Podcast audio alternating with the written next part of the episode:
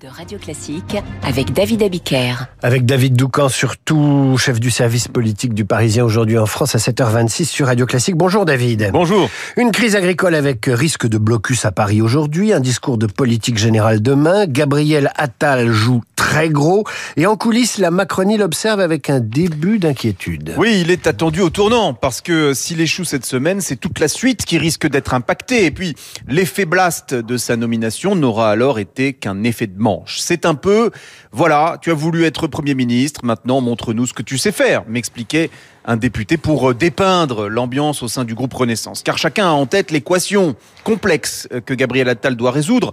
Révolte agricole concomitante d'un nécessaire retour au sérieux budgétaire, exigence de simplification des normes, mais sans donner le sentiment de fouler aux pieds celle de la transition écologique. Et enfin, aller au contact sur le terrain, tout en rédigeant le discours le plus important de sa jeune vie politique. Bienvenue à Matignon, nous lance un ancien conseiller du pouvoir, le royaume des injonctions contradictoires. Fin de citation. Étonnamment, euh, Attal a utilisé, euh, a utilisé cette expression hier, injonction contradictoire, dont sont victimes ces agriculteurs à qui on demande tout et son contraire. Se sent-il, lui, Premier ministre, aussi dans ce cas-là en tout cas, dans la plus pure tradition de l'ère Macron, voilà Attal percuté par une crise au pire moment, celui de son discours de politique générale. Alors on imagine qu'il a conscience de tout cela.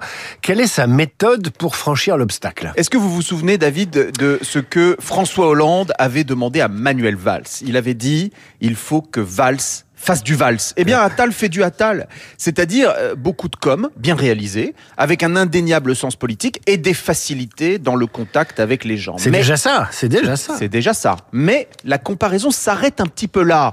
La différence avec Valls, c'est que l'homme de la droite du Parti Socialiste incarnait une ligne politique claire, bâtie au fil des ans, à la, au, au terme de toute une carrière politique. Attal est à l'inverse tout neuf. Existe-t-il et existera-t-il un jour un natalisme?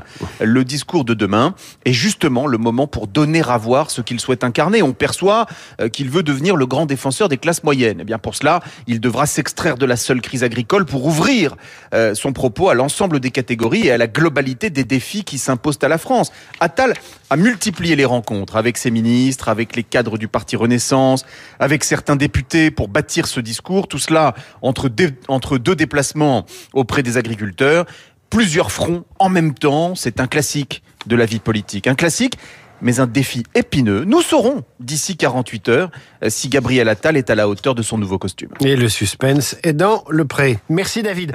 À demain.